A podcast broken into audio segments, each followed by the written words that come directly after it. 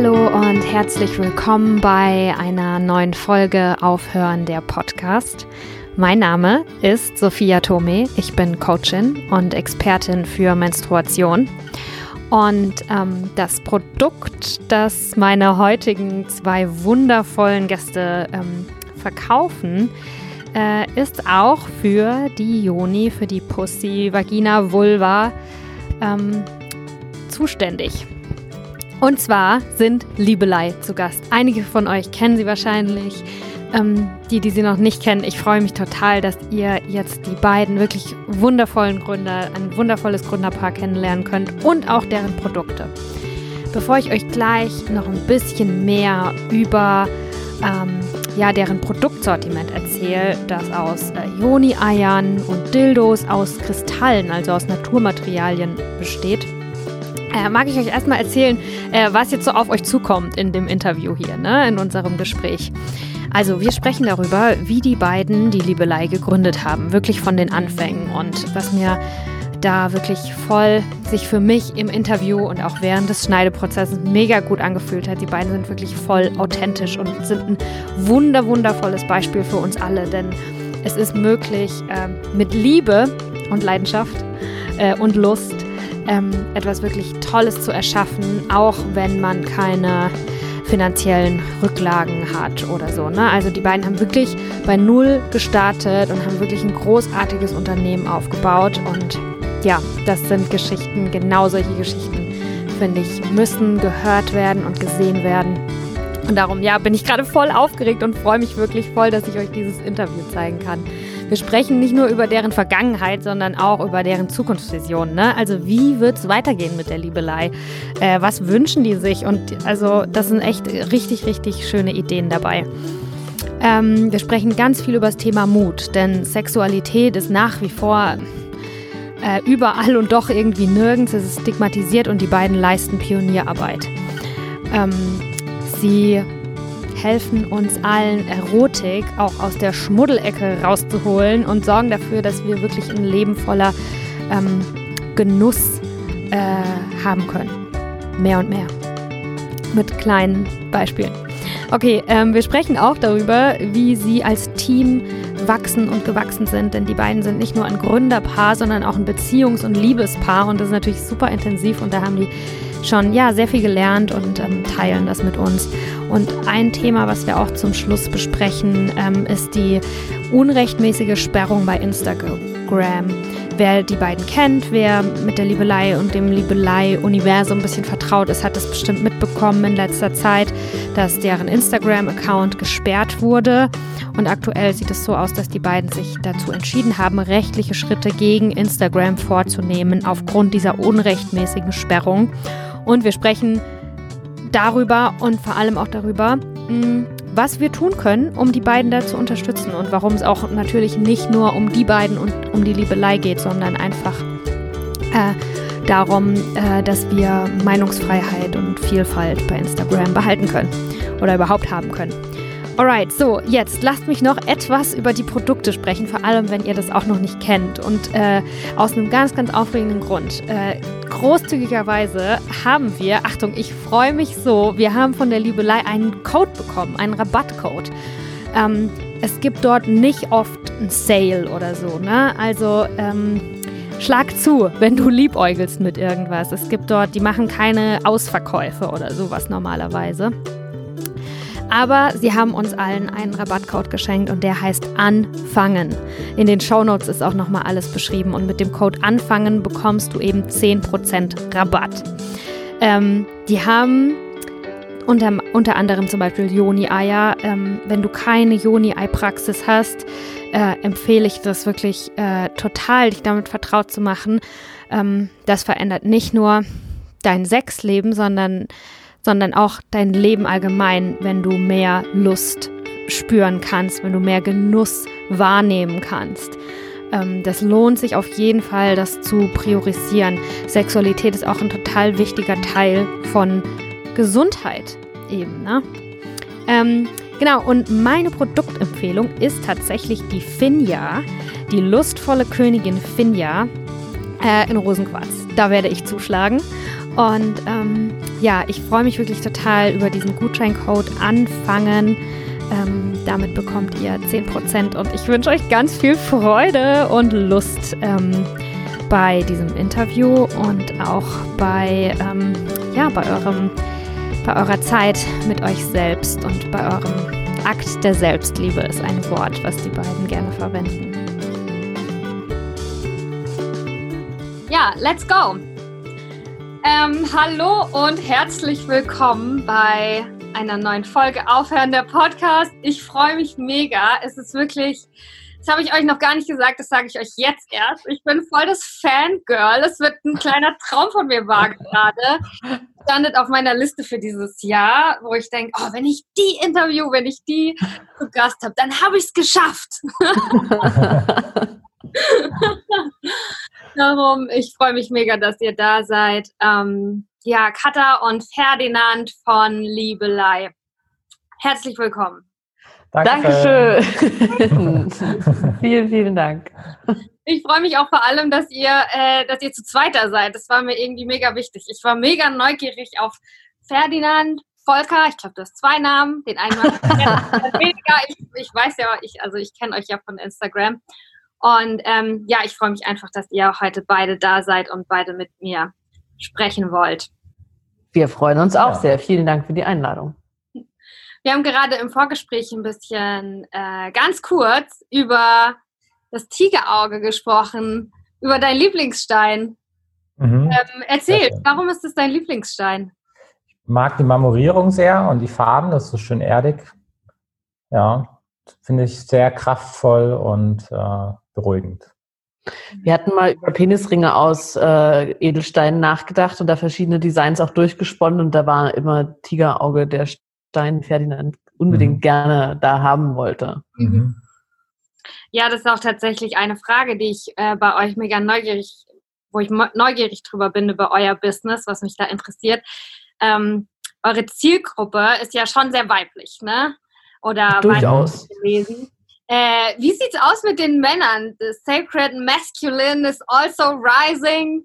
Ähm, äh, ähm, habt ihr da Ideen außer die Penisringe oder gibt's da bald was von euch? Ähm, ja, ich glaube in den letzten Jahren und es ist auch mega schön, ne, dass es viele Frauenkreise gab und Frauen sich zusammengefunden haben. Und was ich mir jetzt wünsche, ist, dass Männer das auch machen. Ich will jetzt, dass Männerkreise ja. explodieren. Äh, werdet ihr da mitmachen?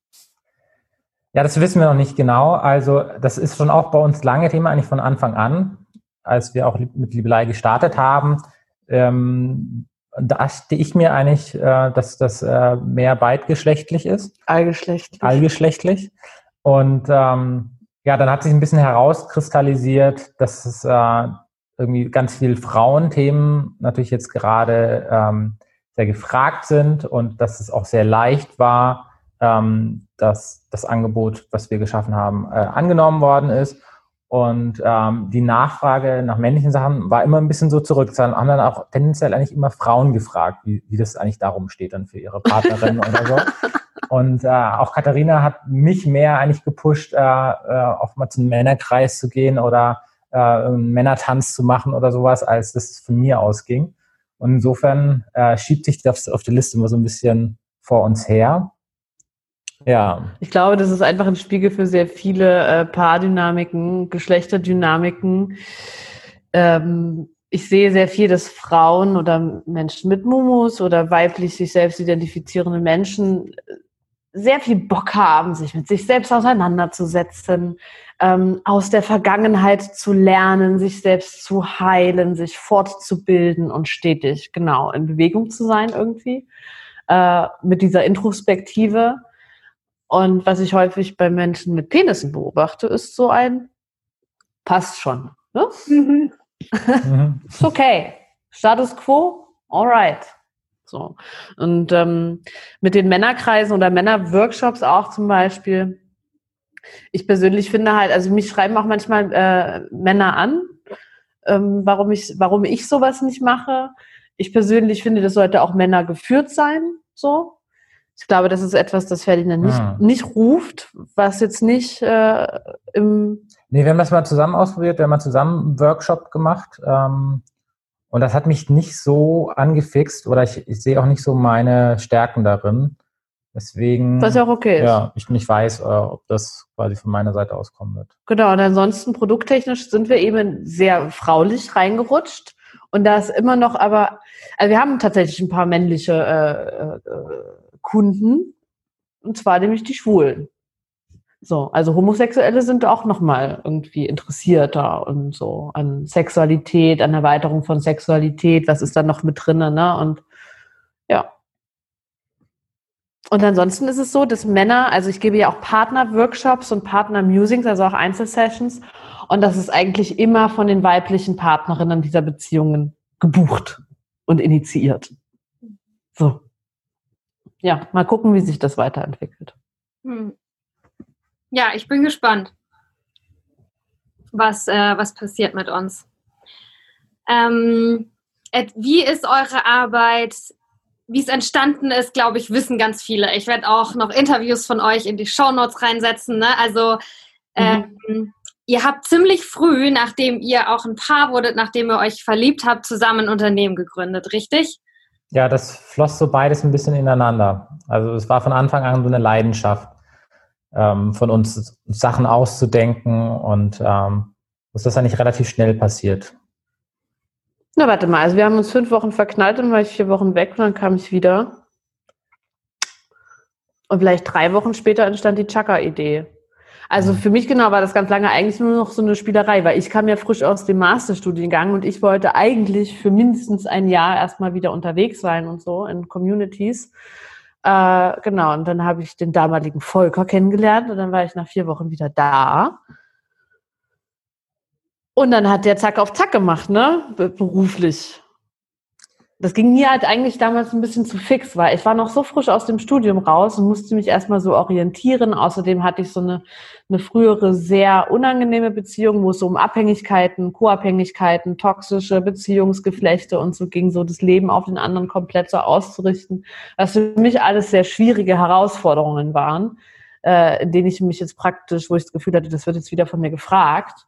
Äh, deswegen war das auch eine ganz schöne Rangelei zwischen ah. uns. Wie viel Commitment kriegt denn der andere? Weil irgendwie auch, also wie ich wiederkam aus Nicaragua damals und wir uns praktisch irgendwie zwei Monate kannten, zogen wir im Grunde auch schon gleich zusammen, weil ich meinen kompletten Besitz aufgegeben hatte und nichts mehr besaß und auch keine, keine Heimat mehr in dem Sinne hatte, also kein Zuhause. Ja, du warst ja auch noch nicht sicher, ob du überhaupt nach Berlin ziehen möchtest. Und ich wollte auf keinen Fall nach Berlin. Genau, deswegen hast du dir jetzt auch kein WG-Zimmer gesucht, sondern warst einfach bei mir zu Besuch. Doch, WG-Zimmer habe ich probiert, das habe ich aber im schönen Berlin Weile, nicht ja. bekommen. Ja. Genau, dann sind wir zusammengezogen und dann kam diese Chaka-Idee, was eben recht publik schon ist das heißt, äh, eine neue Generation des Mutes einzuläuten. Ne? Also es ging darum, weil so viele ja Ideen haben, um sich selbst zu verwirklichen, auch so dieses, was habe ich zu geben, was braucht die Welt. Ne?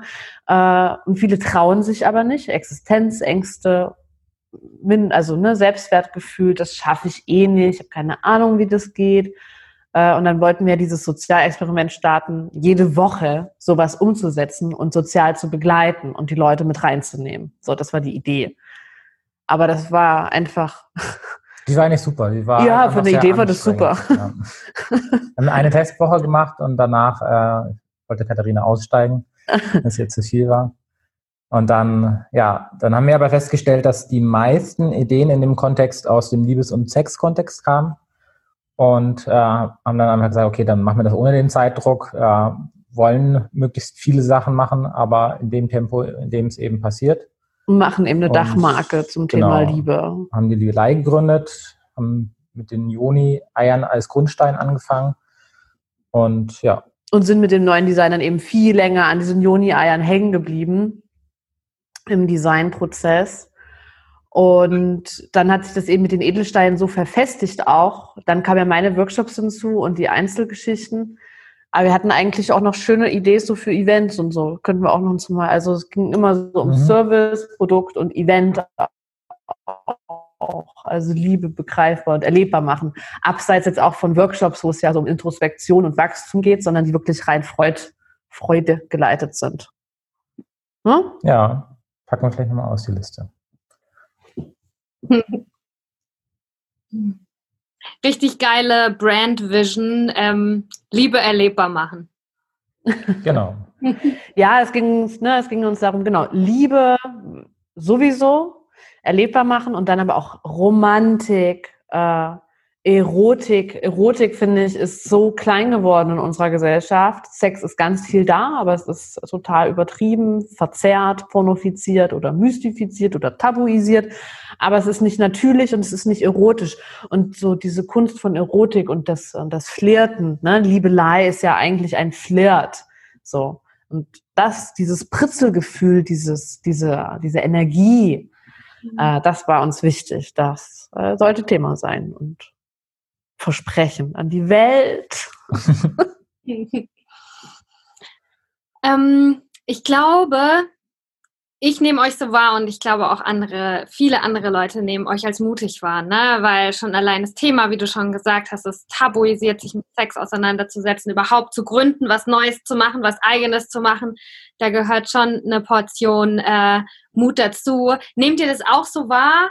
Äh, oder seid ihr einfach so?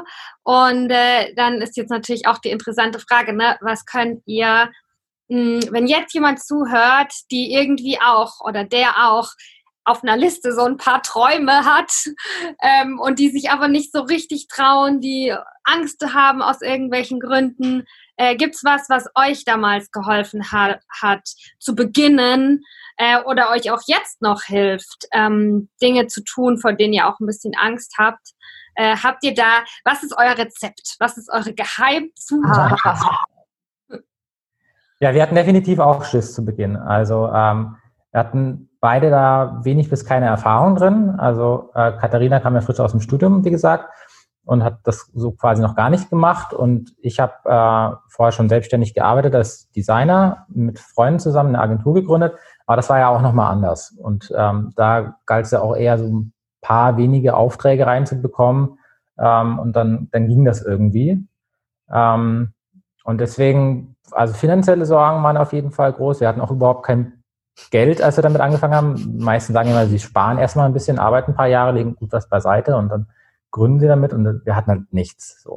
Wir hatten ja, ich, konnte mein Konto, ich konnte mein Konto bis 3000 Euro überziehen und so und das haben wir halt komplett ausgeschöpft, haben damit unsere erste Ware gekauft, was viel zu wenig war. Es war richtig schwierig, damit überhaupt was zu bekommen.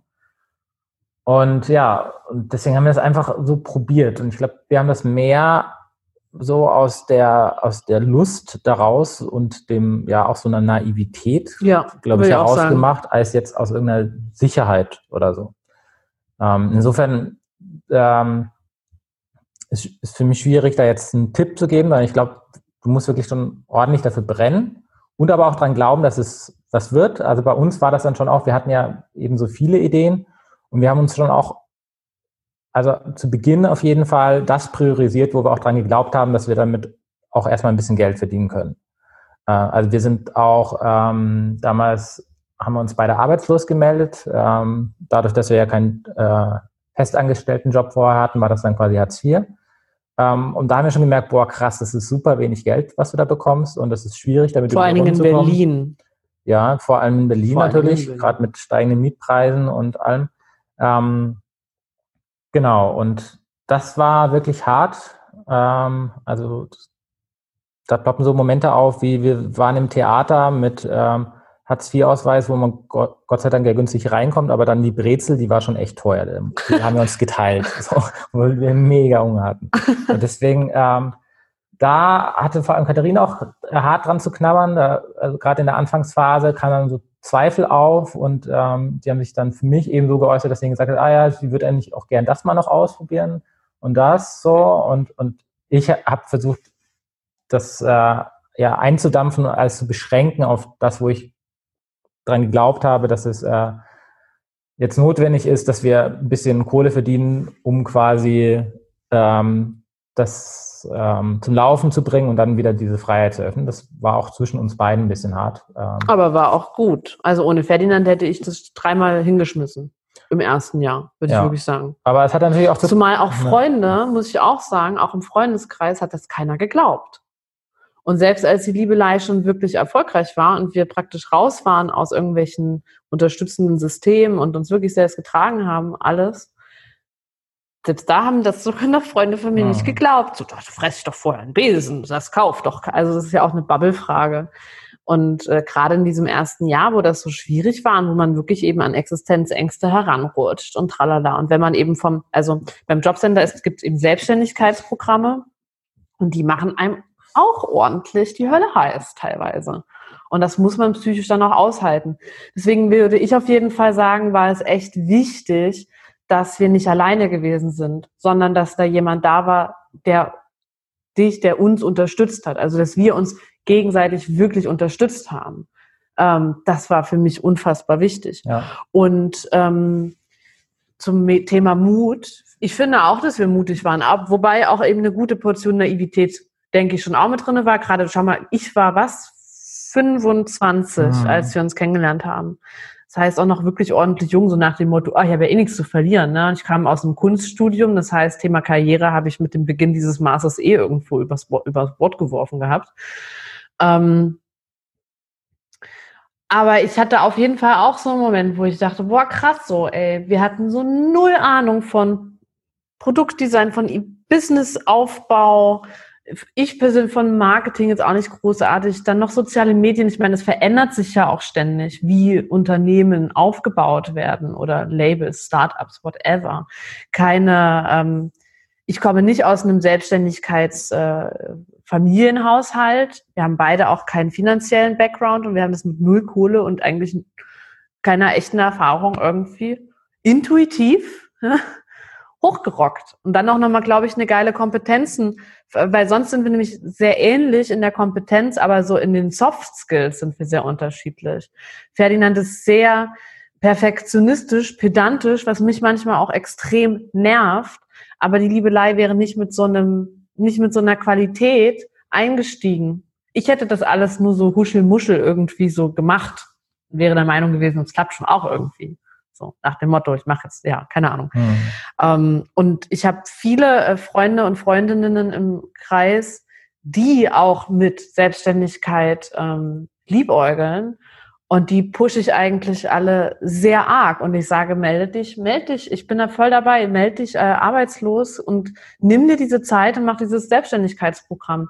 Es ist, da krieg, kriegt man nicht viel Information, aber man hat wirklich die Zeit, konzentriert, fokussiert sich um seinen Traum zu kümmern. Weil Selbstständigkeiten, die während der einer Berufstätigkeit aufgebaut werden, das sehe ich, dass das im Grunde nicht funktioniert. Also ich glaube schon, dass es klappen kann, aber es ist so viel schwieriger. Äh, zumal, wenn du diesen Schritt gehst, auch wirklich aus dem Angestelltenverhältnis hinauszutreten und eben auch in dieses sozial geachtete, geächtete ähm, Arbeits, wie heißt es, Jobcenter-Dings, mhm dann ist es auch eine Message an dich selber, dass du so all in, all in für meine, für meine Geschichte.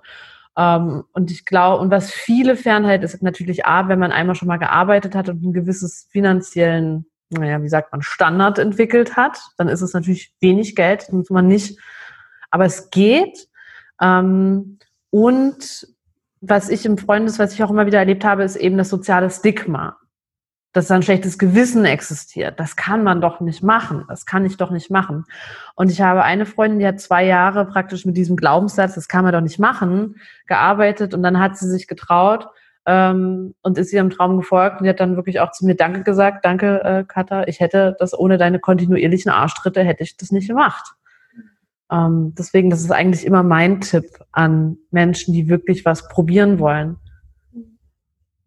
weil da ist auch ordentlich Zeit, also bis zu zwei Jahre und dann innerhalb, ja. da kann man was machen. Ja, die Zeit muss man eigentlich rechnen. Also das hat bei uns schon auch ja, anderthalb, zwei Jahre gedauert, bis wir quasi davon leben konnten. Anderthalb. Ja. Anderthalb Jahre. Ich denke, das ist ein typischer, typischer Zeitraum. Kommt natürlich darauf an, was du machst. Also bei Dienstleistungen geht es vielleicht manchmal schneller. Aber bei Produktgeschichten mit der Produktentwicklungszeit und so dauert das schon.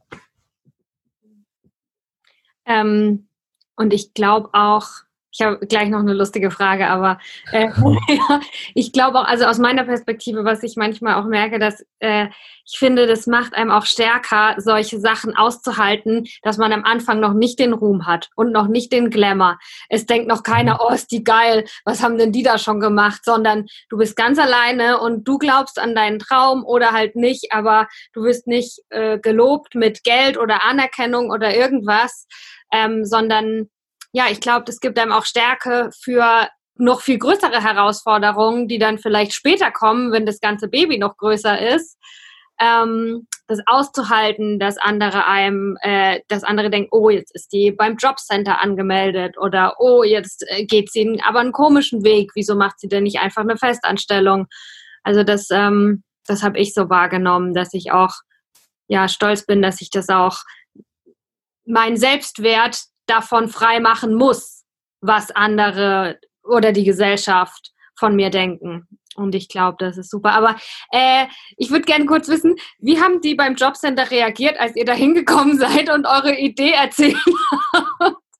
Was haben die gesagt? Ja, es war ganz unterschiedlich, mit, mit wem wir gesprochen haben. Also ähm, die quasi die Hauptansprechpartner beim Jobcenter, die, ja, die, hatten sich auch nicht groß für interessiert. So.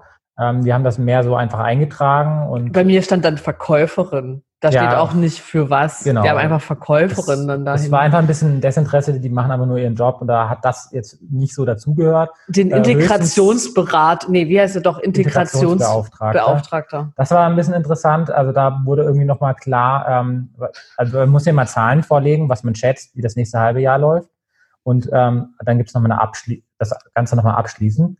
Und ähm, da wurde eben unsere Schätzung nicht ganz akzeptiert, was dann auch immer mehr der Fall war, je, je länger das lief. Ähm, uns wurden einfach Kosten gestrichen, äh, was wir nicht ausgeben dürfen. Und dann haben wir halt argumentiert, okay, wenn wir keine Werbung machen können, ist super schwierig und sowas.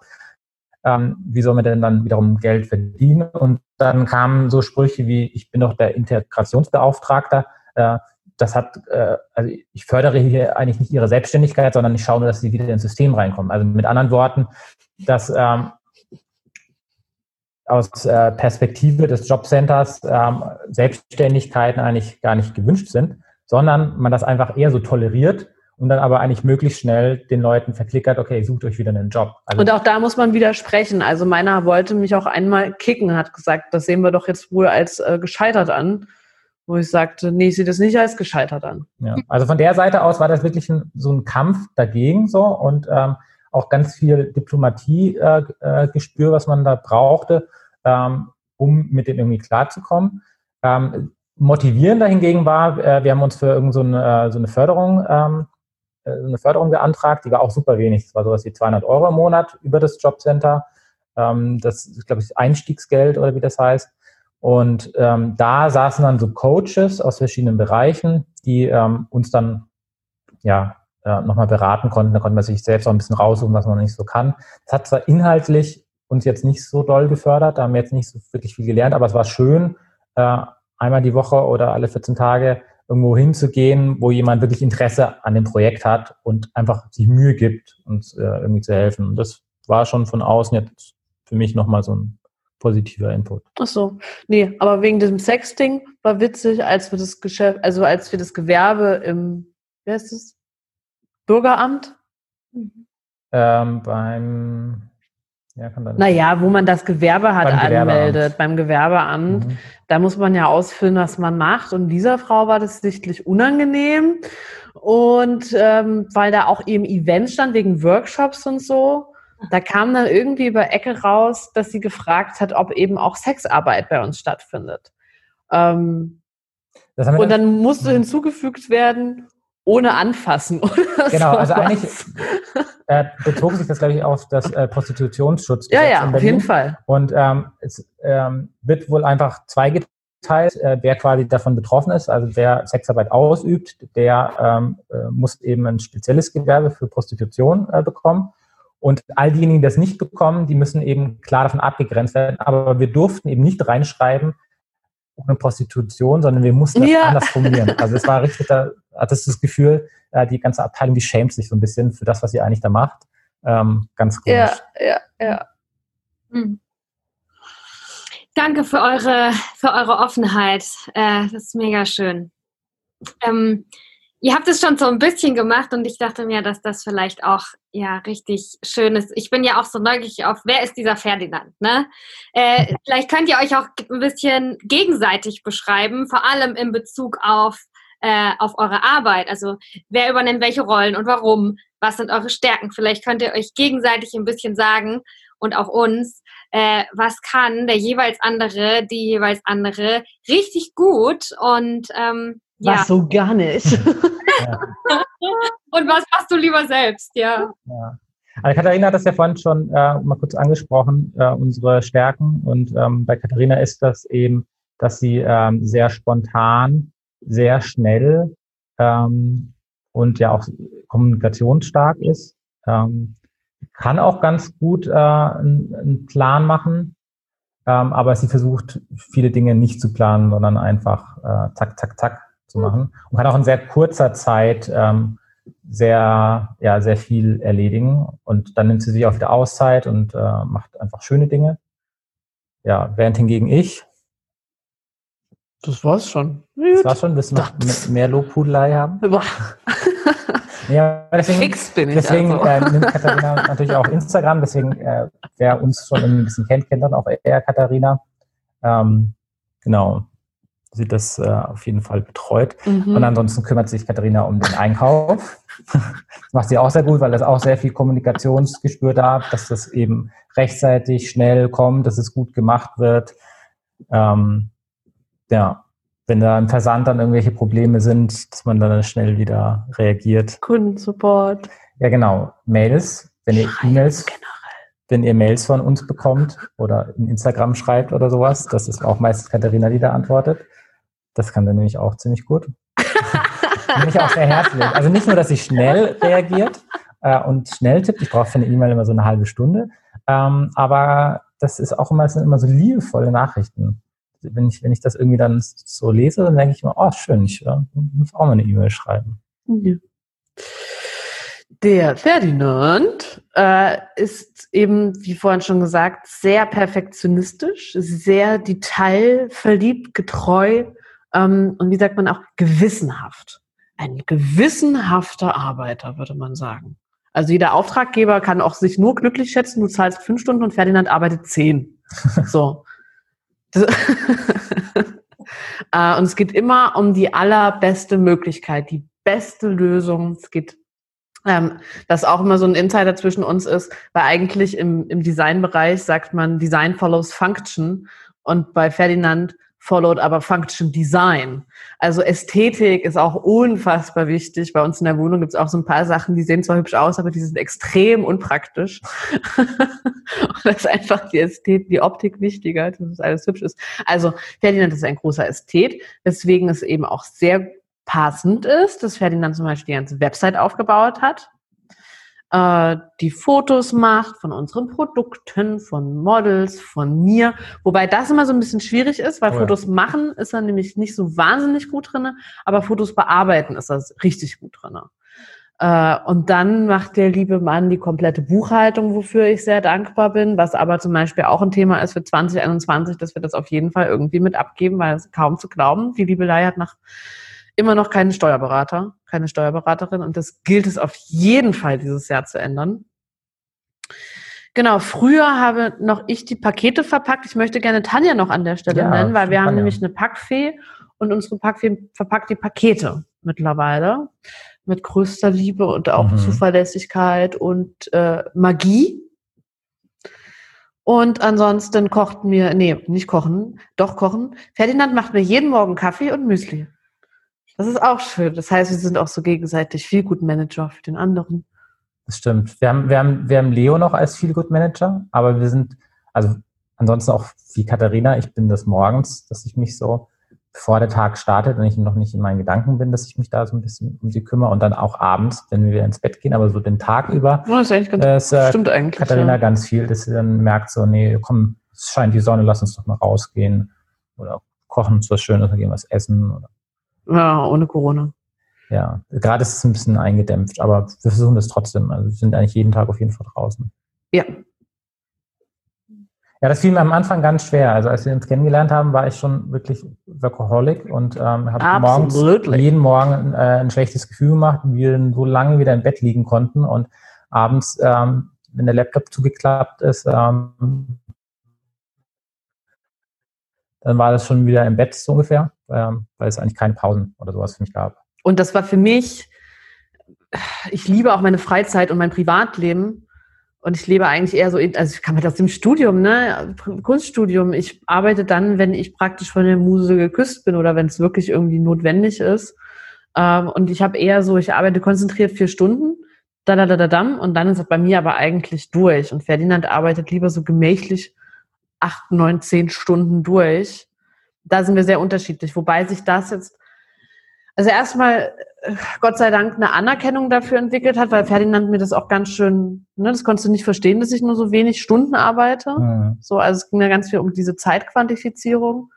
Ähm, also dass wir eine Anerkennung für die verschiedenen Arbeitsstile füreinander bekommen haben, das war wichtig. Und ich bin 2020 auch absolut in das Workaholic-Dings reingerutscht. Ich schiebe das auf Corona, weil ich eigentlich 2020 ganz viele coole Sachen für mich selber machen wollte, nämlich Ausbildungen und Weiterbildungen und Fortbildungen.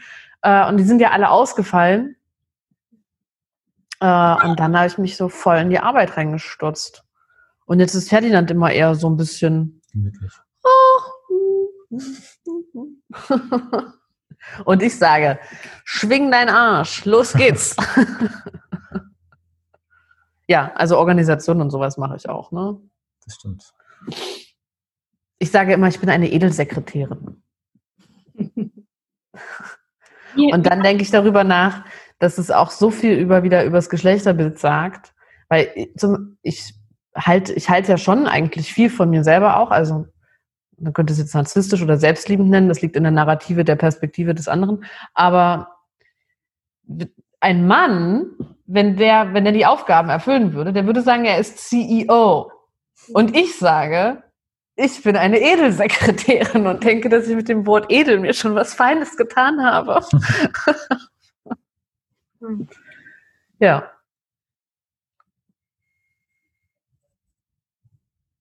Wie habt ihr das rausgefunden? Äh, wie, wie war der Prozess für euch? Ähm, zu merken, wo eure Stärken sind äh, und auch das dann zu machen und das einzusetzen und nicht vers zu versuchen, was zu tun, was euch eigentlich gar nicht liegt, ne? Weil ich glaube, was für viele Selbstständige auch ein Thema ist, ist nicht nur, äh, was machen wir, welche Idee und wie trauen wir uns, sondern auch, wie funktioniert Arbeiten eigentlich. Ne? Also arbeite ich vier Stunden, arbeite ich drei Stunden, gehe ich, wenn ich selbstständig bin und alle Freiheiten habe, gehe ich dann mittags einfach in die Sonne äh, oder nicht. Und ähm, ja, das ist für mich auch im Moment ganz, ganz großes Thema, so zu erforschen, wie kriege ich meine Arbeit erledigt. Und ähm, ja, da, das würde mich wirklich interessieren, wie, wie bei euch da der Prozess war, das, das rauszufinden und ähm, ja, auch eure Stärken anzuerkennen und euch nicht äh, darüber zu ärgern, ähm, ja, was eure Schwächen sind. Also zu Beginn haben wir eigentlich alles zusammen gemacht. Ähm, auch eine E-Mail zusammengeschrieben. So ja, zu Beginn haben wir noch nicht so viele E-Mails geschrieben. Aber, ja, aber so der ganze Aufbau von genau. Liebelei, ne? das also Design, das Logo. Also da waren ja zu Beginn auch sehr viele Sachen, die so ein bisschen grundlegend auch entschieden haben, wohin das Ganze geht. Wie sieht das Ganze aus? Was genau wird das alles? Und deswegen war uns das Bein auch sehr wichtig. Und das hat natürlich dann auch mehr Zeit gebraucht, weil dann ist einer zufrieden und der andere sagt, äh, warte, ich mache da noch mal was. So, insofern ähm, war zu Beginn wirklich das sehr lange so, dass, äh, dass wir auch alles zusammen abgestimmt haben, selbst wenn wir dann mal Aufgaben aufgeteilt haben. Ähm und da war dann auch wiederum eine Zeit lang ein ganz großer Kampf, nämlich mit diesen Rollen. Das war für Ferdinand auch ein großes Thema, weil vor allen Dingen die Buchhaltung. Also wenn du jetzt sagst, Dinge zu machen, die einem eigentlich nicht liegen, die Buchhaltung. Die war so ein Parade der Beispiel. Es gab natürlich auch noch ein paar andere Sachen. Also Einkauf war auch schwierig. Ähm, und bei solchen Sachen sind wir dann auch oft geswitcht. Der eine hat es ausprobiert, dann hat er gesagt, boah, ich habe keinen Bock mehr, krieg es nicht hin. So, dann hat der andere das wieder ja. übernommen. So, oh, danke, dass du mir das abnimmst. Also da gab war so. sehr viel mehr Dynamik genau. auch noch in diesen Rollen drin. Und dabei haben wir dann aber festgestellt, dass ja manche Sachen einfach einer von uns beiden besser kann, schneller macht ähm, sorgfältiger, ähm, mehr Freude daran hat, was auch immer. Und über die Zeit haben sich dann einfach so ein paar Bereiche äh, definiert. Also jetzt eigentlich oh, mir fällt noch was ein, was mhm. du machst. Ferdinand nimmt mir nämlich auch so echt unangenehme Sachen ab, weil ab und an kommt irgendwie echt eine, eine ganz schön unan also böse E-Mails von Menschen oder auch Nachrichten rein oder so unangenehme Sachen und die liest Ferdinand immer. Und dann erzählt er sie mir in seinen eigenen Worten und äh, ist praktisch oder, das oder beantwortet sie einfach so, dass du dann gar nichts mehr dazu ja, hast. ja, und teilweise kann ich sowas dann eben auch abgeben, genau. Und ich glaube, dass wir eben genau, das heißt, zuerst haben wir alles zusammen gemacht und haben wir verschiedene Sachen immer wieder abgewechselt. Und jetzt gerade würde ich aber schon sagen, dass sich die Rollen relativ gefixt haben da war, eine, wie gesagt, eine Rebellion auch von deiner Seite, weil da ging es dann auch um Geschlechterrollen. Zum Beispiel bringt Ferdinand immer echt den Müll runter. Das habe ich erst einmal gemacht. also da kommen ja auch in solche. Mir geht es ne, auch um Klischees. Ähm, äh, wollen wir die aufbrechen? Können wir die aufbrechen? Wie, also geht es nur um das Aufbrechens Willen oder hat es auch ein und so weiter. Und jetzt ist es, sind aber die Arbeitsdinger gerade relativ fix und ich halte das eigentlich für ziemlich gut, weil wir eben nicht jeden Morgen ausrang, äh, aushandeln müssen, wer macht jetzt was. Und dass wir uns auch beide das Gefühl haben, dass wir beide ähnliche Anteil von schönen als auch nicht so schönen Aufgaben haben. Weil da war ja auch mal so eine ja. Schieflage, wo du der Meinung warst, ich suche mir überall nur die Rosinen raus. Ja. ansonsten hilft uns das inzwischen dann auch, das dann einfach mal zu sagen, also zu merken, oh nee, das, das ist voll doof und dann sagt man das und dann kann der andere einen trösten oder dann sagen, ja gut, kannst du das nicht irgendwie ausschreiben oder kann ich dir dabei nicht helfen? Also das hilft ja. auch viel. Und bezüglich des Arbeitsrhythmus, ich glaube, das wissen wir eigentlich, wie wir am besten arbeiten. Und da gilt es wieder, sich zu ähm, selbst ermächtigen und äh, der eigenen Mündigkeit auch zu vertrauen und zu sagen, ich bin eben ein Typ, ich arbeite am Stück vier Stunden oder ich bin jemand, der arbeitet zweimal zwei Stunden am Tag oder ich arbeite lieber etwas gemächlicher und dann für eben diese acht, neun Stunden am Tag. Es gibt Menschen, die arbeiten lieber morgens, es gibt Menschen, die arbeiten lieber nachts. Ähm, ich meine, dann müsste die Arbeitswelt eigentlich auch sehr viel flexibler sein. Ist sie ja jetzt auch stückweise durch die Corona-Online- und Homeworking-Geschichte geworden, äh, wo es sowieso eigentlich mehr um ja, das Ergebnis von Arbeit geht als um Zeit, weil Tempo, Tempi so unterschiedlicher auch sind von Menschen. Ja, und für mich persönlich ist es so, dass wenn die Sonne scheint, also ich versuche auch immer draußen zu arbeiten, das inspiriert mich auch extrem. Wir haben ja kein extra Office, ne? Das heißt, unsere, unser Zuhause ist auch gleichzeitig unsere Arbeitsstätte, äh, weswegen es mir oder uns auch total wichtig ist, im Sommer auch in Cafés draußen zu arbeiten. Mhm. Oder auch im Winter eigentlich, aber das war jetzt über den Winter ja nicht möglich. Ja, deswegen versuchen wir nicht auch im Winter weg zu sein. Das ging jetzt halt diesen Winter auch nicht. Ähm, aber Umgebung finden wir schon ziemlich wichtig. Ja, also inspirierende also eine gute, erstmal eine gute Partnerschaft vielleicht. Also ich meine auch nur Business-Partnerschaft. Das kann auch Self-Coupled sein, finde auch für eine, Partner, für eine Business-Partnerschaft. Ähm, wobei man da, glaube ich, auch wirklich auch Aufgaben auslagern muss. Ich, wahrscheinlich auch von Beginn an. Das guckst du mich da so an. Ich denke ja, schon. Nur interessiert. Und ja, und dann sich inspirierende Umgebungen schaffen. Menschen, aber auch Arbeitsplätze, Alltagsroutinen. Und einen richtigen Arbeitsalltag haben wir eigentlich auch nicht. Also ich kann jetzt nicht sagen, ich mache jeden Morgen von acht bis neun mache ich E-Mail-Support und das und das und dann da mache ich Instagram, sondern das, das hutschelt sich alles immer so irgendwie rein. Ja. Und ich habe auch eine Liste mit To-Dos und es gibt Phasen, da ich das Gefühl, ich renne denen nur hinterher und es wird nicht weniger, es wird nur immer mehr. Und es gibt Phasen, die sind entspannter. So, und da glaube ich, so eine Gelassenheit, da bin ich aber auch immer wieder mal besser und mal schlechter drinne zu entwickeln. Wir versuchen aber auch häufiger dann zu erkennen, was ist denn das heute für ein Tag? Weil man hat ja meistens mhm. relativ viele Sachen auf der To-Do-Liste. Ähm, und das nicht nur danach zu regeln, was jetzt am dringendsten ist, sondern das ist ein Faktor, aber auch zu schauen, hey, mhm. geil, heute ist die Sonne, ähm, heute schnappe ich mir irgendwie Zettel und Stift und setze mich an den Kanal. Oder ähm, nee, ich bin heute äh, eher gemütlich, ziehe mich lieber zurück und äh, tippe jetzt mal ein paar Stunden Buchhaltung. So, also ja das da ein bisschen auch abhängig zu machen. Ja, total. Hm.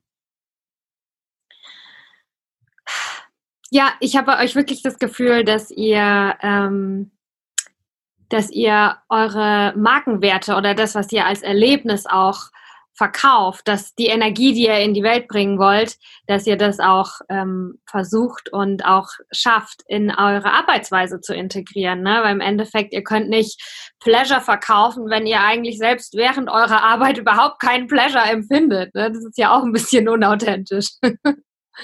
ja, ich glaube, das ist ganz schön, wenn, ähm, wenn jemand alleine oder du zu zweit irgend so ein Projekt machst. Ich, ähm, ich denke, das fließt ja dann meistens, also du machst ja das, worauf du Lust hast und du machst es so, wie du Lust hast. Ja, also ich bin da auch sehr dankbar für, dass wir sowas machen. Und ich hatte mal mit einem Freund eine lange Ideenliste gemacht und da stand zum Beispiel drauf ähm, Automatisierungsprozesse für ähm, Online-Anwaltsplattformen. Äh, so, und ja, wenn ich dann noch daran denke, so, ich denke, das ist eine super Geschäftsidee, aber das äh, würde so nicht zu mir passen und ich hätte da so keine Lust drauf eigentlich. Ja. Ja, und den Genuss und so und die Lust in den Alltag habe ich ja auch mit. Ja, das hast du sehr gut mit reingebracht. Das äh, mag ich, weiß ich jetzt auch so, umso mehr, dass ich das mag. Ja, das musste Ferdinand auch lernen, dass sich, das geht ja immer auch dieses, um sich, sich es, es sich selbst zu gönnen.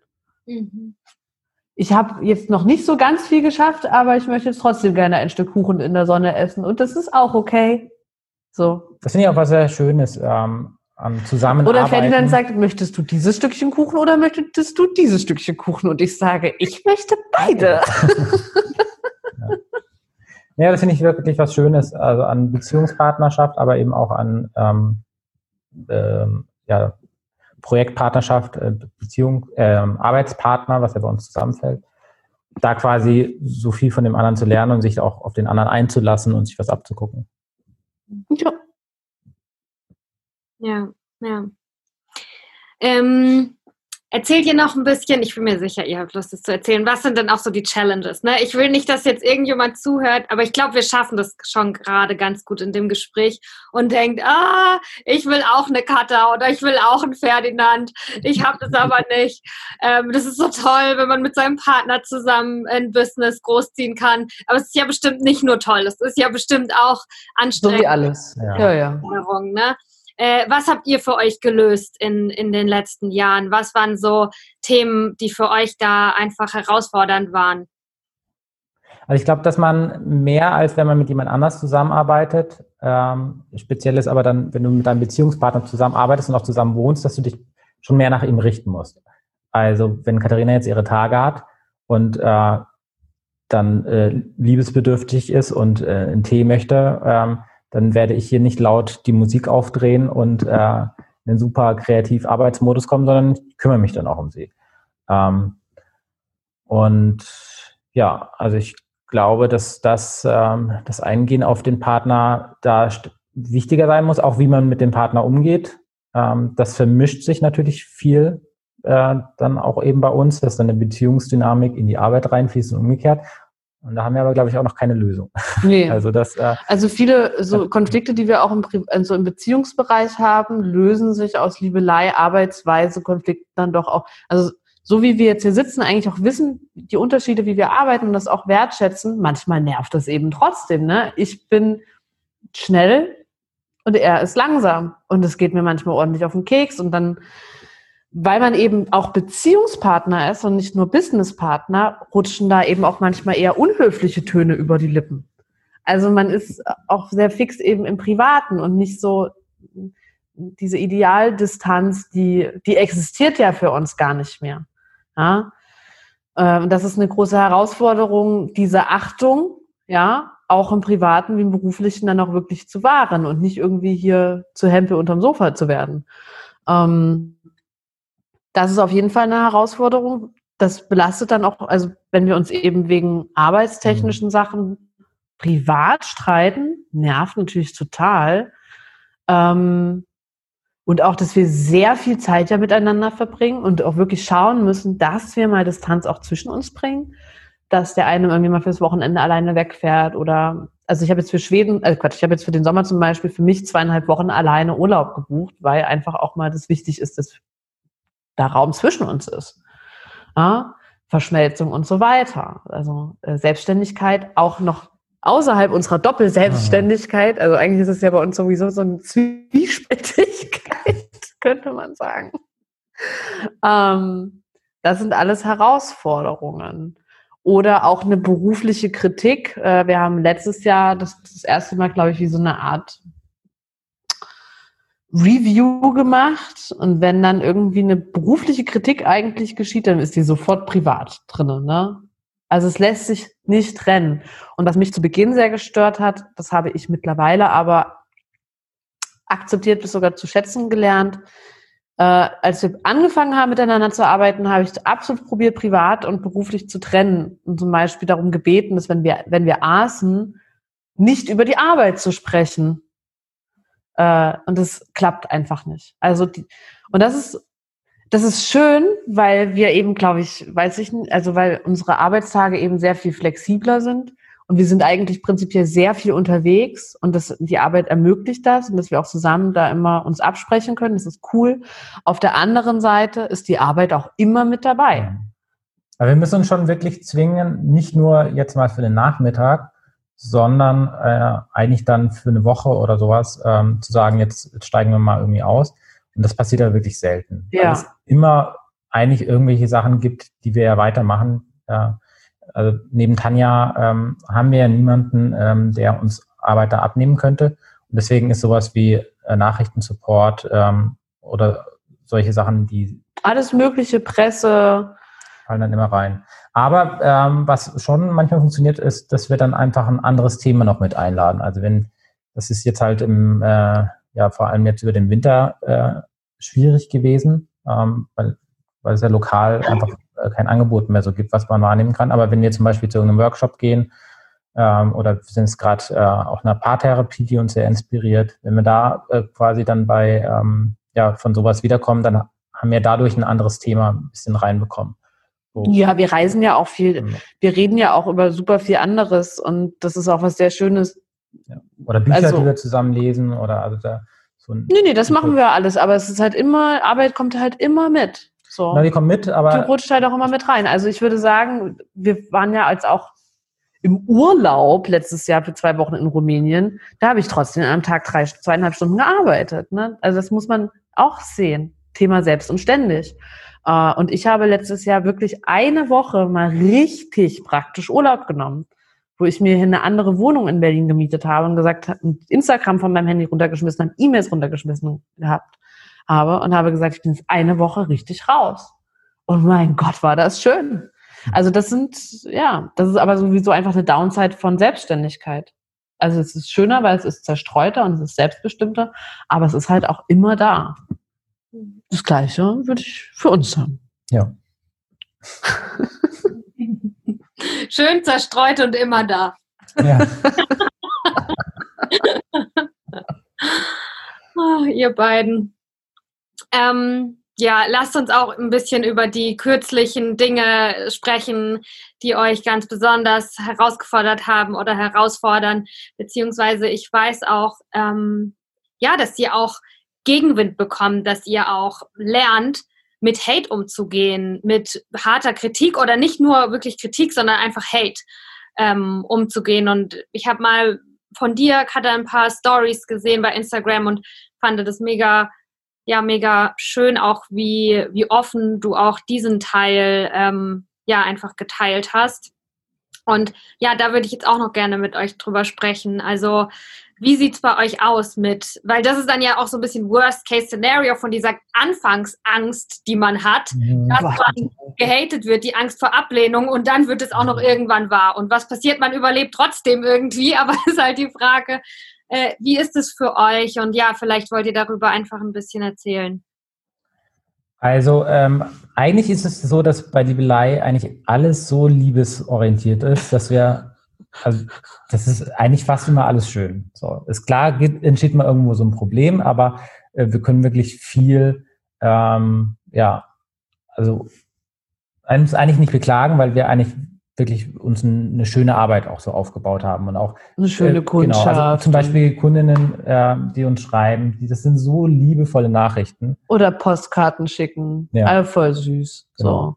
Deswegen und äh, ist das eigentlich total fein. Jetzt haben wir, glaube ich, gerade tatsächlich mal so ein bisschen eine Ausnahmesituation. Gut, was, was uns äh, schon immer, immer mal wieder ein bisschen begleitet, ist eben solche, was du vorhin gesagt hast, so Hater-Nachrichten ähm, bei Instagram, aber auch äh, hier zu Hause, dass äh, Sachen, äh, die du Fotze äh, auf eine Bürste geschrieben im Briefkasten landet.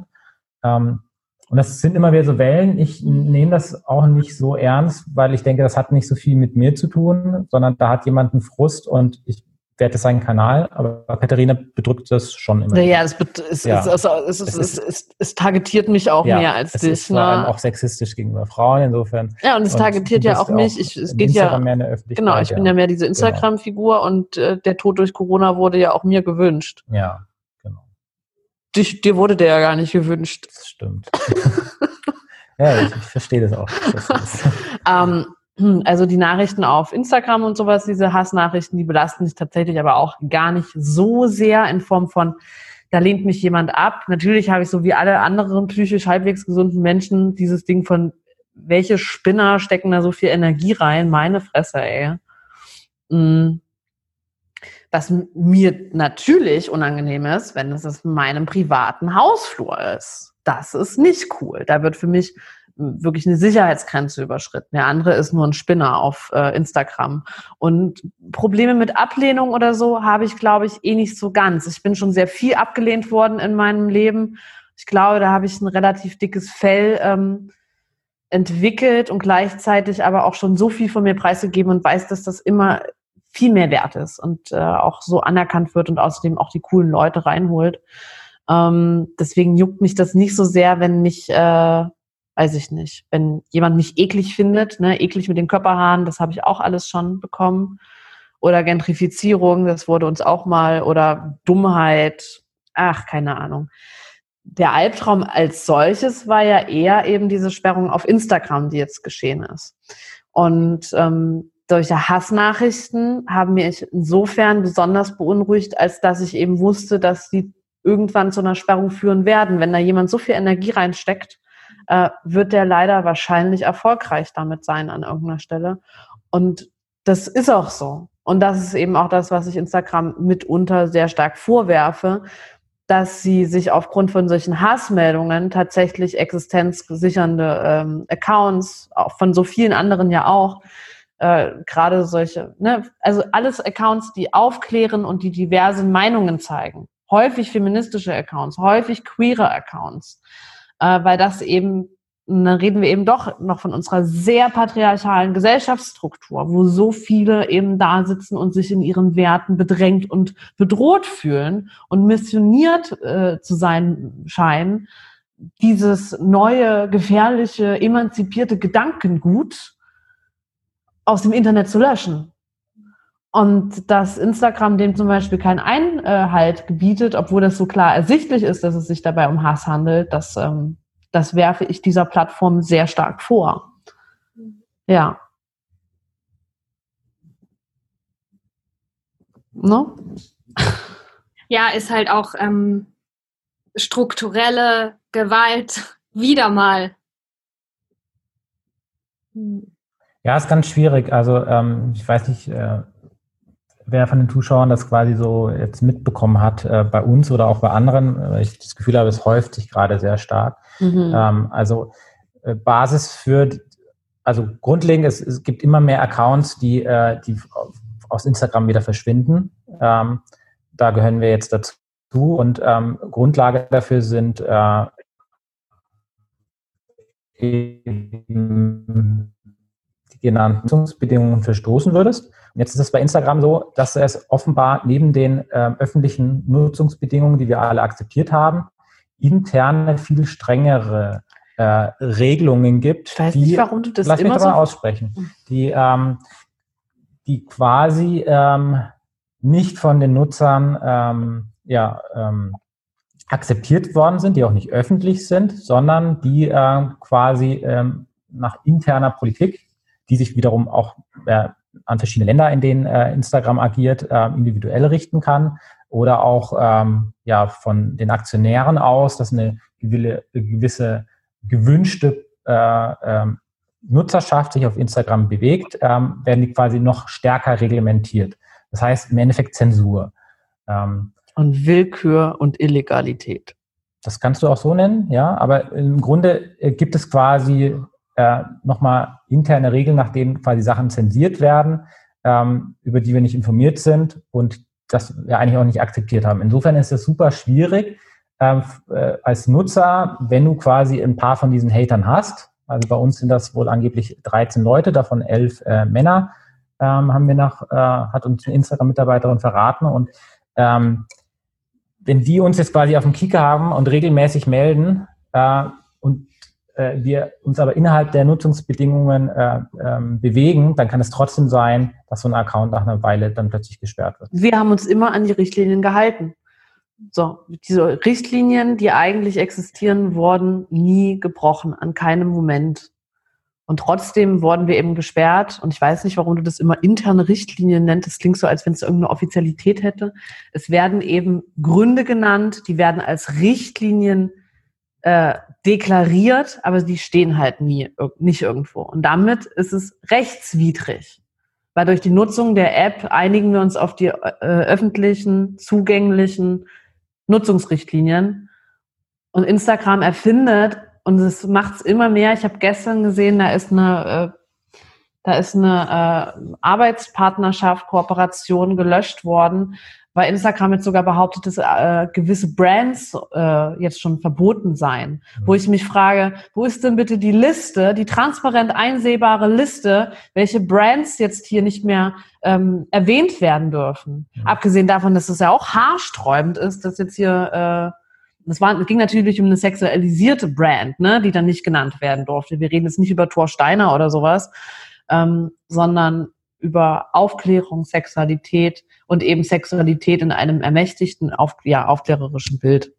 Mhm. Und das ist, genau, es ist Zensur, es ist Einschränkung von Rede- und Meinungsfreiheit, weil was ich bei mir selber beobachtet habe, als uns der Account weggenommen ist und was ich jetzt sehr viel in der Szene, gerade im Sexualitätsbereich sehe, ist ganz viel dieses, was darf ich denn jetzt eigentlich noch sagen? Jetzt fange ich an, wieder an, irgendwelche Wörter mit Dollarzeichen zu schreiben oder mit irgendwelchen Sternchen zu zensieren. Ähm, dieses Foto kann ich so nicht posten, wer weiß und so weiter. Also wir folgen auch jetzt weiter dieser Zensur und akzeptieren die in der Abhängigkeit auf dieser Plattform zu bleiben.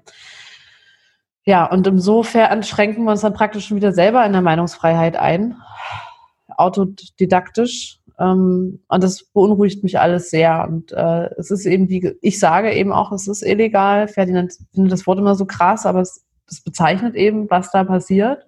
Und es wird politisch überhaupt nicht reglementiert. Und es wird irgendwie auch so, ach, soziale Medien das ist dann hier so Popelquark. Das ist ja gar nicht die echte Welt, ne? Über die, das müssen wir uns ja keine Gedanken machen. Und genau diese Ignoranz, die wir da irgendwie politisch und gesellschaftlich an den Tag legen, macht Tür und Tor auf eben für gesetzlichen politischen Missbrauch. Und der findet statt. Und dass äh, die sozialen Medien, die großen blauen Brüder äh, von der Insel, Politik auch gestalten und Nachrichten beeinflussen und praktisch auch wie so eine Art Nachrichtenportal sind für sehr viele Generationen, ja. Das ist einfach mal Fakt und dann ist es sehr erschreckend, Zensur und Willkür und ja, es ist eine Beschneidung von demokratischen Werten eigentlich, äh, die wir alle dann doch so irgendwie hinnehmen. Ja, deswegen, ja. ich habe ja vorhin ähm, zu Beginn gemeint, dass das jetzt so ein bisschen Liebelei untypisches Thema ist, weil wir uns da auch richtig echauffieren. Ich weiß nicht, weil man das raushört. Ähm, und Wieso ist denn das Liebelei untypisch? Na, weil wir eigentlich ansonsten ja sehr liebevoll und herzlich sind. Und, äh, ich, ich bin sehr liebevoll und herzlich im Sinne, im ja, aber jetzt auch darauf zu reagieren, ist eben sehr schwierig, mit, mit Liebe und Herzlichkeit darauf zu reagieren. Also wir haben dann als instinktiv erstmal geschaut, okay, wie können wir denn jetzt Instagram schreiben und haben erstmal super lange suchen müssen, dass wir tatsächlich äh, eine Möglichkeit gefunden haben, da eine Beschwerde einzureichen, haben einen ganz herzlichen, liebevollen Text geschrieben. Aber der blieb natürlich unbeantwortet. Und jetzt ist der einzige Weg, der uns jetzt offenbar bleibt, weil wir da keine Rückmeldung äh, von Instagram bekommen, dass wir jetzt einen Anwalt eingestalten haben und eine einstweilige Verfügung ähm, beantragt haben.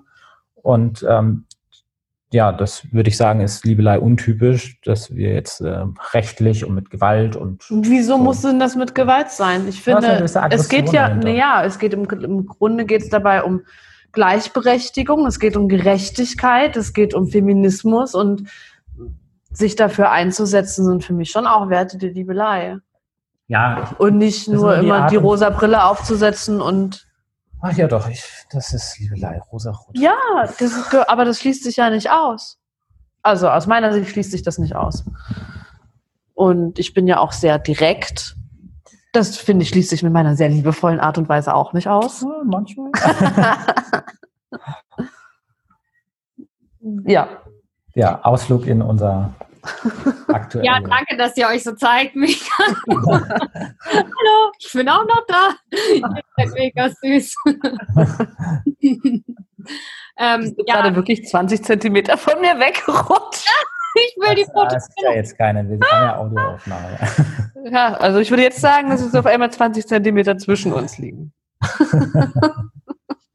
ähm, ja, also ich wünsche euch wirklich, wirklich alles, alles, alles Gute dabei. Das ist jetzt was, wo ich denke, oh mein Gott, wie krass, die sind ja schon wieder voll mutig. Äh, die machen was gegen Instagram. Ähm, ja, was ich vielleicht in, in diesem Thema äh, auch konstruktiv finde, weil ich habe auch gerne konstruktive Gespräche. Ne? Natürlich bringt es nichts, wenn wir uns irgendwie darüber ärgern, aber hattet ihr auch Gefühle von Freiheit irgendwie, als dann der Account gelöscht wurde, weil sowas was ihr dachtet, was euch eine vermeintliche Sicherheit gibt, auf einmal weg war und ihr dann neue Lösungen finden musstet oder in neue Richtungen denken, die ihr vielleicht sonst freiwillig jetzt gerade nicht gemacht hättet, aber trotzdem hat es euch auch in gewisser Weise ein bisschen befreit, dass ihr denkt, okay, scheiß drauf, dann suchen wir jetzt was Neues, was anderes. Ähm, ja, hattet ihr da auch sowas? Also es ist häufig so, wenn du auf irgendein so Problem stößt, ähm, dann denkst du vielleicht erstmal, ja, das ist ja totaler Mist. Ähm, und warum musste denn das jetzt passieren? Im Nachhinein denkst du, oh, das Beste, was dir passieren konnte. Wir sind aus der Sache noch nicht raus, deswegen kann ich das jetzt noch nicht so sagen. Ähm, wir haben uns aber erstmal dafür entschieden, ähm, jetzt äh, Instagram nicht den Rücken zu, äh, ähm, zuzuwenden und jetzt andere Kanäle für uns zu finden. Wir sind die gedanklich nochmal durchgegangen, was wir an Alternativen hätten. Instagram passt aber einfach ziemlich gut äh, zu dem, was wir machen. Zu auch zu den äh, ja, hauptsächlich Frauen, ähm, die sich dort bewegen und auch wie wir kommunizieren können. Ähm, ist ein, ja, haben wir leider keine Alternative. Insofern würden wir auch gerne dort bleiben. Ähm, was wir jetzt eben aktuell entschieden haben, ist, dass wir erstmal dort bleiben und dass wir aber den Anlass nutzen, uns ähm, ja, nochmal dann stärker mit zu, mit zu befassen und das auch öffentlich zu teilen, was uns eben länger dort auf dieser Plattform stört und eben auch andere betrifft. Und ähm, wir haben auch jetzt insbesondere dadurch, dass wir das dann geteilt haben, auch von ganz vielen Frauen eben äh, mitbekommen, dass ihnen eben das Gleiche passiert ist und nutzen jetzt eben diese Gelegenheit jetzt auch ein bisschen für all diejenigen, die sich jetzt keinen Anwalt leisten können, ähm, diesen Prozess exemplarisch durchzugehen, hoffen, dass wir das auch gewinnen und äh, wollen das jetzt auch pressemedial begleiten, dass das auch Leute mitbekommen, auch außerhalb von unserer eigenen Instagram-Blase. Du also meinst, dass es also gerade die Konstruktivität darin in Information und in Aufklärung über die Sachlage und genau. Ich hoffe, dass das so quasi im Nachhinein, im Nachhinein dann quasi das sein kann, wo wir sagen, ah, das war ja gut, das haben wir das gemacht. Ja, also für mich mit dem Sinne von Freiheit, also ich, das kann ich an der Stelle nicht sagen. Der Account war ja zwei Tage off, bevor ich auch den anderen dann doch eröffnete. Ich habe im November, weiß ich noch, da habe ich zu Ferdinand gesagt, wenn die mir den Instagram-Account wegnehmen, dann schmeiß die Liebelei hin. Also ich baue das nicht nochmal auf, weil es ist einfach auch so viel Arbeit und der Instagram-Kanal war eben einfach auch der beste Marketing-Kanal gerade für die äh, Workshops ähm, weil das ja, weil Workshop-Arbeit und ähm, meine Einzelarbeit, ähm, die Musings eben so viel über Trust auch laufen. Und diesen Trust habe ich mir ja aufgebaut über so viele Jahre, auch auf Instagram. So, und deswegen war eigentlich meine Überzeugung, das mache ich nicht nochmal. Wenn das weg ist, dann sowieso so noch so auch aus meiner super Spirit-Zeit, ähm, so dieses Whatever happens, äh, Hingabe und ich nehme es an, so. Ähm, und innerhalb dieser zwei Tage war dann aber so viel Schock dann doch erstmal wieder. Also im Sinne, dass da jetzt ein positives Gefühl von Freiheit hätte überhaupt irgendwo entstehen können. Nee, weil dann wird ja auch erstmal eigentlich so richtig klar, weißt du, Instagram nimmt dir den, nimmt dir rechtswidrig den Account weg. Du willst eigentlich ja der Welt diese Ungerechtigkeit erzählen. Der erste Impuls ist eigentlich, das Handy in die Hand zu nehmen und Instagram was zu teilen, aber es geht nicht mehr. und sich selber auch nochmal dann zu beobachten, wie krass schon das internalisiert ist, ja, diese Mitteilungsbedürfnis und ja, Zwang eigentlich auch schon. Insofern, es gibt ansonsten Momente, wo ich mir echt wünschen würde, aus der ganzen Instagram-Schüssel raus äh, auszusteigen, weil ich weiß, ich war immer irgendwie Weltenbummlerin und ich habe das eigentlich auch immer gemocht, dass keiner wusste, wo ich gerade bin und was ich gerade genau mache, weil das eben mir auch ein großes Freiheitsgefühl gibt. Ähm, das sind dann jetzt interessante Entwicklungen der Gesellschaft, dass wir irgendwie ein geiles Leben führen wollen und gleichzeitig müssen das aber irgendwie noch alle anderen wissen, dass man so ein geiles Leben führt. Ähm, haben wir jetzt gerade auch nochmal was dazu gehört. Ähm, und trotzdem, dadurch, dass dann diese diese rechtswidrigen Sätze da standen von Instagram, schwarz auf weiß, so dreist. Ich fand es so dreist, dass ich gesagt habe, nee, das kann ich nicht. Es geht nicht, das kann ich mir nicht, kann, kann man sich nicht gefallen lassen. Und dieser Kampf jetzt gegen Facebook oder Instagram tut uns so ungut, tut uns so ungut. Wir halten uns nämlich sonst eben, deswegen sagst du, das ist so untypisch wie die ja, Liebelei. Genau. Wir halten uns sonst von vor allen Dingen von Nachrichten total fern. Ich schaue seit Jahren keine Nachrichten mehr, weil es mir nicht gut tut. Es beklemmt mich nur. Es, äh, ich, äh, mir wird ja häufig dann Ignoranz und Uninformiertheit vorgeworfen, aber ich muss ganz ehrlich sagen, was macht ihr denn alle mit der Information? Also mich lähmt die nur und mir macht die Angst. Und dann habe ich ein scheiß Weltbild und damit gehe ich dann durch die Welt und kann auch nicht viel Besseres machen, weil ich so. Und das geht mir jetzt mit dieser Instagram-Geschichte auf jeden Fall auch so. Und als es dann Mitte Januar jetzt soweit war, hat mich das, glaube ich, erstmal für zwei Wochen auch in so eine leicht depressive Phase reingestürzt.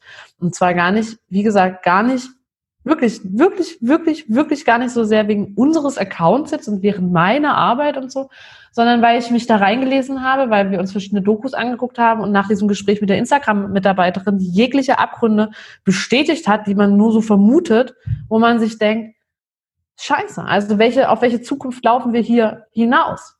So, und das kann man eigentlich relativ leicht weiterrechnen. Und das macht mir Angst. So. Und deswegen tut uns das jetzt überhaupt nicht gut. Wir haben auch heute schon, das ist dann eben auch ein Learning, wir haben heute auch schon gesagt, das machen wir nicht nochmal. Ja. Aber ja, ich, ich, sehe den Wert darin, äh, dass wir das machen und ich äh, ja, habe dadurch auf jeden Fall nochmal mehr Wertschätzung für all diejenigen ähm, ja, gelernt, die, Ach, die, eben, sowieso. die eben das sehr viel in ihrem Leben machen. Aktivistisch ja, unterwegs sind. Genau. Ähm, und insofern ist es äh, ja bestimmt gut, dass wir das jetzt auch mal mitmachen, aber es, ich glaube, es sollte nicht so viel Raum in unserem Leben sonst einnehmen. Also mehr eben, dass wir versuchen, auf positive Art und Weise zu inspirieren, ähm, zu inspirieren als jetzt mit dem, ja, quasi äh, mit der Faust oder dem Zeigefinger auf die Missstände auf, äh, ja, aufmerksam zu machen. Ja, ja. ja. Ähm, so, eine der letzten Fragen, die ich euch jetzt gerne stellen möchte, ist ähm, vielleicht auch jetzt für diese konkrete Situation oder allgemein für euch jetzt gerade. Aber Tatsache ist ja auch, ihr habt so viel Liebe in die Welt hinausgegeben. Die Welt liebt euch. Ihr habt mega viele Leute, eine richtig, richtig tolle Community. Und gibt's was, wie wir euch helfen können dabei? Was ist es, was wir tun können? Ähm, braucht ihr irgendwie Support? Und äh, wenn ja, ähm, wie, wie können wir euch dabei unterstützen? Also jetzt in dieser konkreten Situation würden wir uns super freuen, ähm, wenn jeder ähm, quasi unsere Geschichte und eben auch die von vielen anderen da weiterträgt. Ähm, wir sitzen auch gerade dabei, äh, ja, Shareable Pics und Videos äh, zu kreieren, die dann bei uns in unserem neuen Instagram-Account liebelei.reloaded äh, erscheinen werden in den nächsten Tagen und äh, machen auch sowas wie eine richtige Pressemitteilung und sowas. Äh, das heißt, wenn irgendjemand irgendwelche Redakteure kennt oder selber jemand ist oder einen Blog führt, egal wie groß.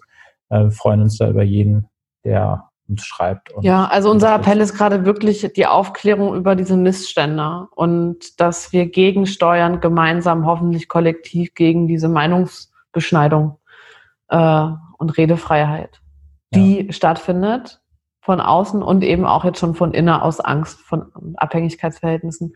Deswegen, also entweder jemand kennt jemanden oder schreibt selber. Und ansonsten an jeden Einzelnen, äh, ne, man hat früher so dieses äh, Wendehälser und Duckmäuser, so passt auf euch selber auf, schaut, wo ist eigentlich meine eigene Meinung, ja.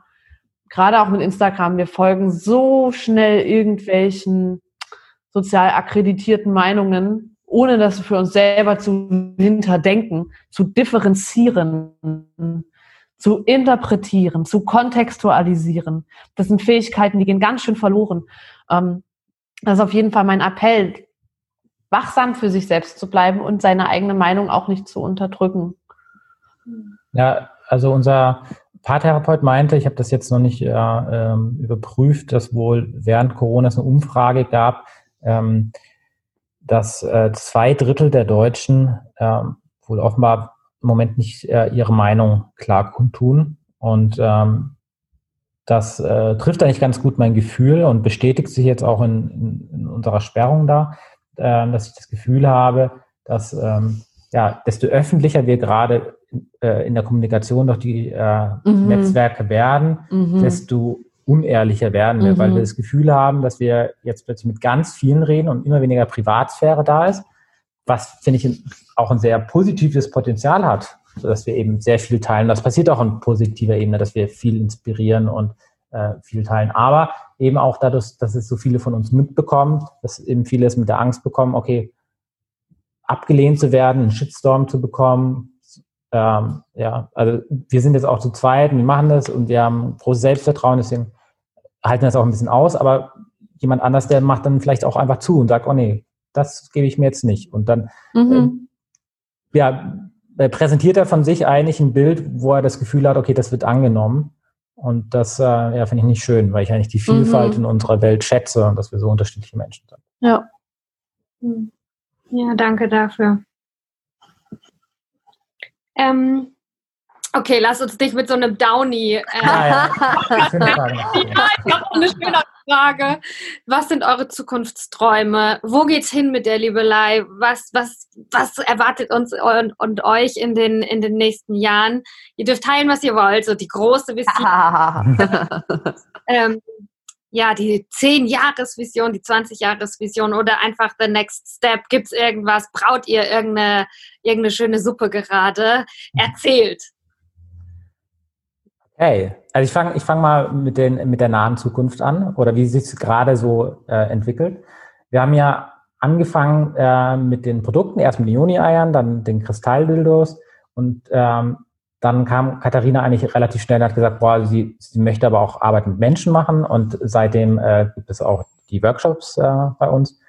Und durch Corona bedingt war das dann, dass die nicht stattfinden konnten und äh, Katharina hat einfach mal ausprobiert, wie wäre denn so ein Online-Workshop.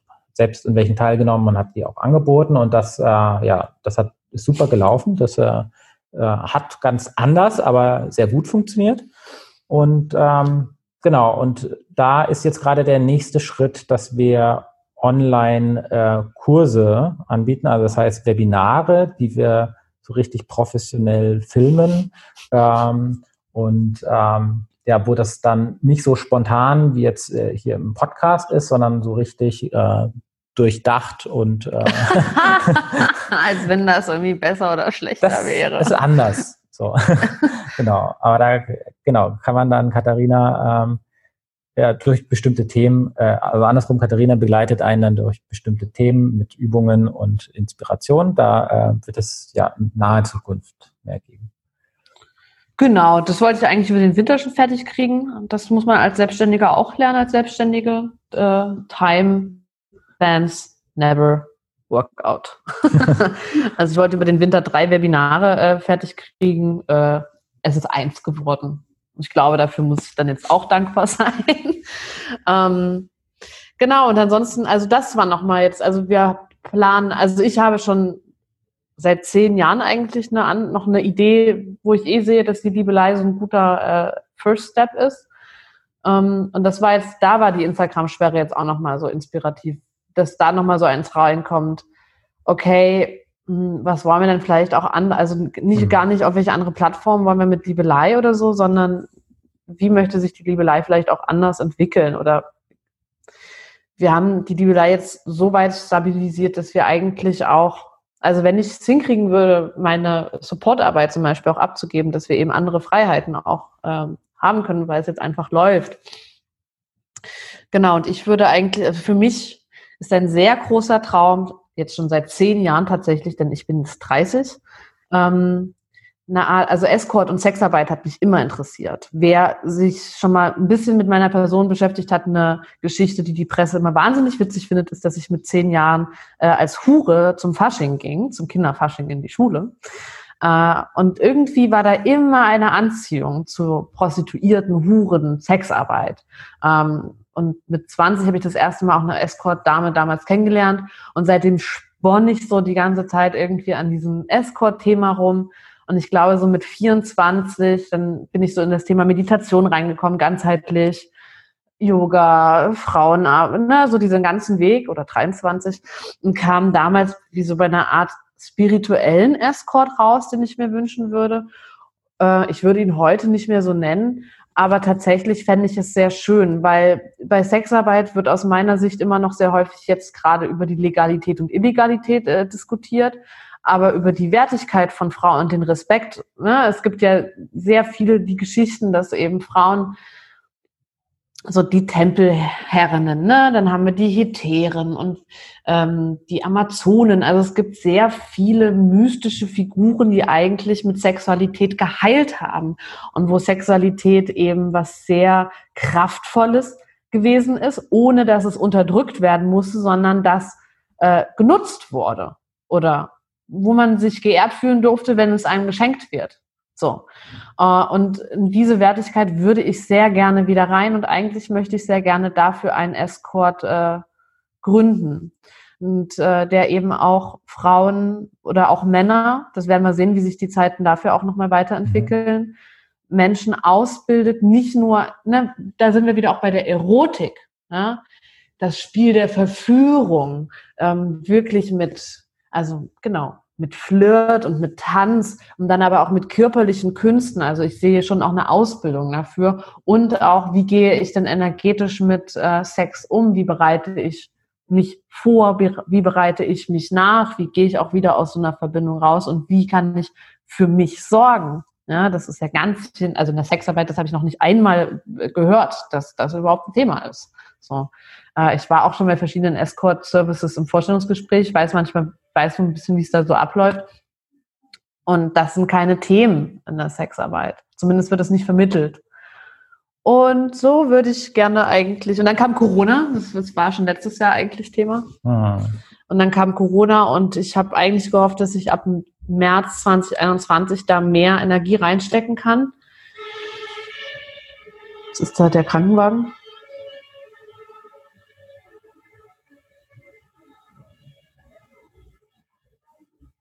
Gut. Ähm, und das werden wir jetzt sehen. Jetzt äh, ist Corona immer noch sehr, die Zeiten sind immer noch sehr ungewiss. Der Instagram-Account hat sich jetzt ist erstmal so eine politische Schiene irgendwie, die gerufen hat.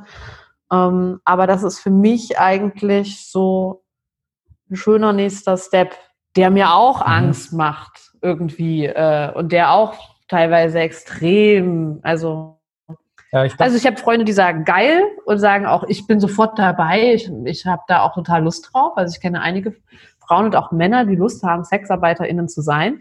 Ich habe aber auch Freundinnen, die sagen, dann soll ich mich nicht wundern, wenn ich vergewaltigt werde. Ne? Also so diese verschiedenen Bilder, auch die wir von Prostitution natürlich haben, äh, werden da extrem getriggert.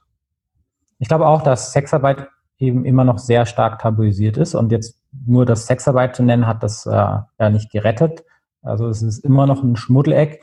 Ähm, die, äh, ja, alle Bordelle, auch wieder so ein ähm, ja, ekliger Begriff. Oh, das finde ich ganz schön, das Wort. Ja, aber also in, der, in meiner Assoziation ist Puff. das was, äh, ja, ähnlich wie Puff, das ist irgendwas, äh, das ist was Schmutziges. Und das ist am Stadtrand immer weiter, also das Berlin ist ja auch mal weiter weggedrängt. Ja, ja. Äh, ich ja. bin in Nürnberg aufgewachsen in der Nähe, von da ist das witzigerweise äh, im Innenstadtkern. Ähm, ja, aber ein Frauenbild und ein genau, Prostitutionsbild zum. Erschrecken. Genau. So, das heißt, das hat auch einen Grund, warum das irgendwie tabuisiert ist. Äh, oder es ist so, wie es ist, weil es tabuisiert ist. Also ich denke, das spielt sehr stark zusammen.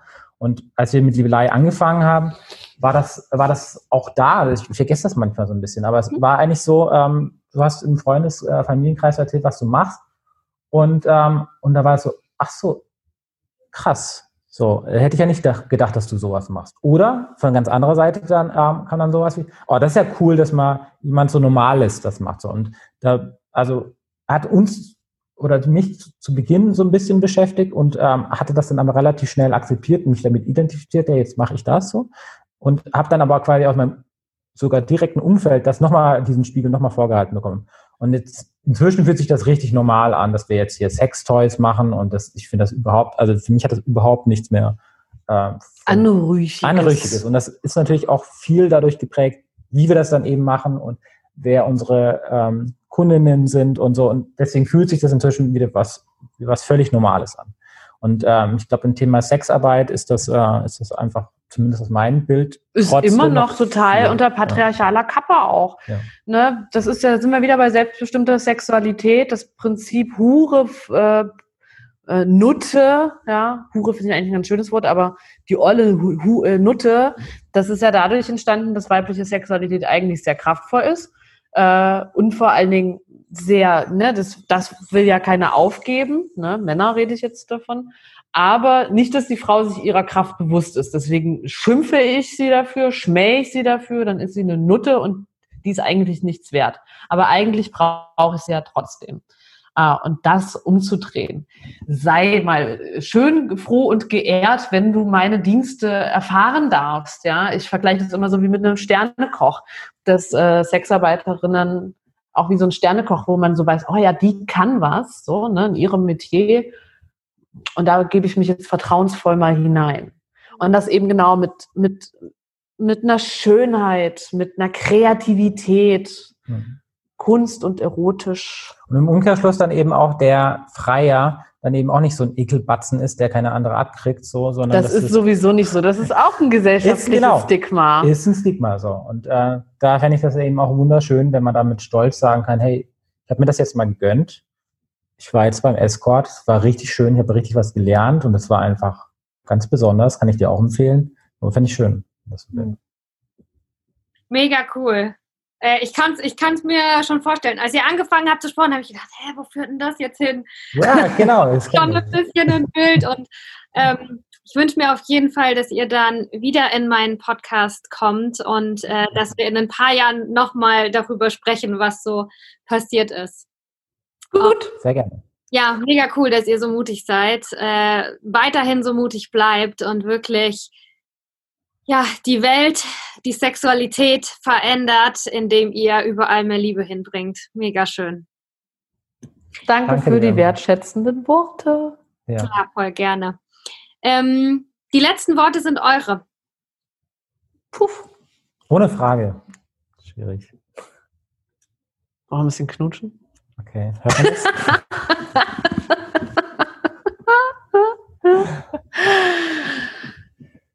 Na, Liebe, ne?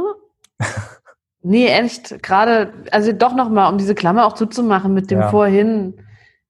Wir müssen, also seid lieb zueinander, seid wertschätzend füreinander, schätzt die Unterschiedlichkeit an anderen, das inspirative Potenzial, das wir beim anderen sehen können, bei der anderen, durch die Unterschiedlichkeit. Und Respekt ist, glaube ich, ein ganz großer Schlüsselwert hm. in der heutigen Gesellschaft, im heutigen Miteinander und nicht immer zu glauben, wir haben irgendwie die Realität und die Weisheit und die Wahrheit gepachtet, sondern der andere ist genauso viel wert wie ich auch und das macht Liebe ja, das und sich selbst eben auch Dinge zu gönnen, lieb zu sich selbst zu sein, auf sich zu hören. Ne? Das hat man dann vorhin ja auch mit der Meinungstreue. Stay true with yourself, auf sich selbst zu vertrauen, in sich selbst hineinzuhorchen. Und ich glaube, äh, also ich bin da jetzt gerade auch wieder sehr optimistisch. Ich habe das Gefühl, wir kommen jetzt gerade aus dem Corona-Loch raus, aus diesem super dunklen Winter. Wir hatten sogar mal Schnee, das war auch sehr schön. Und jetzt äh, wird es wieder warm, wir können draußen rumlaufen, wir können wieder Leute sehen. Die Leute trauen sich jetzt auch wieder ein bisschen mehr, vielleicht sich zu sehen. Ich hoffe, dass diese Zahlen jetzt runtergehen und äh, ja, wir jetzt wieder in so einen flirty Frühling kommen. Lustwandlerinnen und Lustwandler. Ja. mein Aufruf ist sowieso an Lustwandlerinnen, an das Lustwandeltum über diese schöne Erde. Seht die kleinen Dinge, denn sie sind so hübsch und sie machen es am Ende alles so wichtig. Ja, over and out.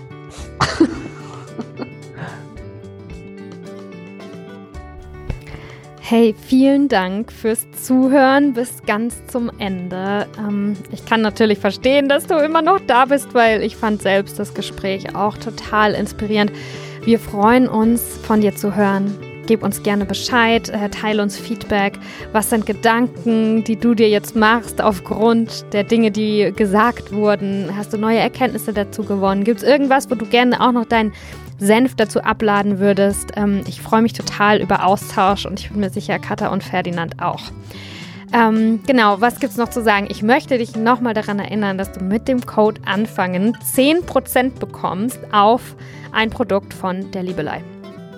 Außerdem möchte ich auch noch sagen, dass die beiden nicht nur ähm, Crystal Sex Toys verkaufen, sondern auch wundervolle Workshops anbieten. Der nächste findet zum Zeitpunkt der Veröffentlichung dieses Interviews schon zwei Tage später statt. Aber wenn du das Interview auch zeitversetzt hörst oder so, dann klick einfach mal den Link in den Show Notes und da kannst du alle kommenden Events der Liebelei auch sehen. Ich habe da selbst schon bei der Pussy Puja teilgenommen und ähm, ja, Katha macht es wirklich wahnsinnig, wahnsinnig toll. Es ist ein richtig schönes ähm, Erlebnis von Liebe, die Events von Liebelei. Alright, ich wünsche dir viel Spaß beim, bei deinem weiteren Tag. Vielen Dank fürs Zuhören von Herzen und ähm, ich freue mich auf die nächste Folge.